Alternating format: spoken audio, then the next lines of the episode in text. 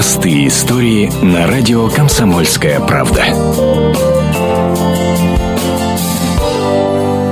Лариса Пономарчук с мужем Игорем и четырьмя детьми пересекли российскую границу в конце июня. Им с трудом удалось покинуть территорию Украины. Чтобы прорваться в стан ополченцев, пришлось заплатить взятку украинским военным. На это ушло все детское пособие. Потом семья жила на вокзале в Ростове, пока не добралась до Волгограда. Сейчас Лариса бегает по инстанциям, оформляет регистрацию на съемной квартире, но успокоиться она не может. На родине остались два сына. Старший присматривает за подростком, 14-летним Павликом, мальчик-инвалид. Вывести его не получилось. На границе километровые очереди. Столько выстоять в пробке ребенок на коляске просто не сможет. Попросимо, звісно, щоб привезти їх сюди. Може, я все одно хочу поїхати туди, щоб забрати, може, документи, щоб діти в школу ходили. Все одно ж треба, бо ми ж так швидко-швидко деякі документи схватили, деякі, що треба, і давай. В рассказах Ларисы город предстает в настоящем осадном положении. По улицам идут танки, в небе самолеты, которые сбрасывают бомбы. Последние дни отъезда они провели на чердаке. Муж Ларисы считает, что в этой войне нет смысла участвовать.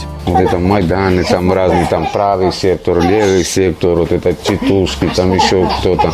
Это все за деньги. Что та сторона, что та сторона. А я столько детей, работы тоже там, работы вообще не найти. Мне предлагали деньги, я тоже пошел там плакат какой-то держать там. В ближайших планах обжиться в Волгограде. К сентябрю нужно определять детей в школу и детский сад. Игорь занят поисками работы. Информацию о Павлике комсомолка передала в оперативный штаб, курирующий беженцев и переселенцев. В ближайшее время оттуда сделают запрос в Центр медицины катастроф Ростовской области, и вопрос с вывозом ребенка из Украины будет решаться. Простые истории на радио «Комсомольская правда».